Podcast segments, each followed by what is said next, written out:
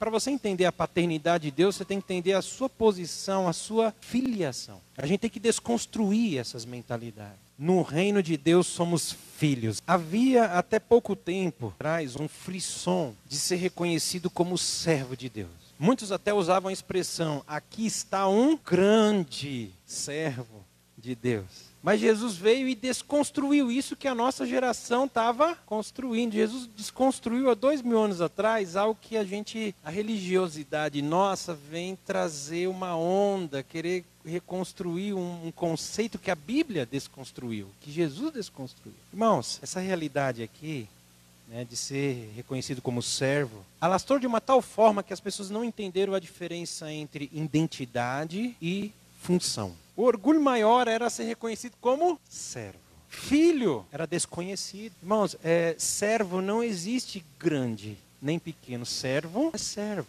Né? Se falou tanto que as pessoas deixaram de entender que nós devemos servir. E começaram a assumir uma identidade de ser, né? o fazer versus o ser. O que nós somos? Jesus veio para construir a nossa identidade. Nós precisamos conhecer quem nós somos em Deus. Precisamos identificar quem nós somos em Deus. O começo da libertação é esse conhecimento. Sem esse conhecimento, nós ficamos presos. E o inimigo tem trabalhado durante todos esses séculos para manter a nossa mente na escuridão em relação à nossa verdadeira identidade. E ele pega algumas coisas como essa, que é tão nobre, o serviço, e troca tira a nossa identidade de filho e faz a gente assumir a identidade de servo. A nossa identidade deve ser de filho e a nossa função de servo.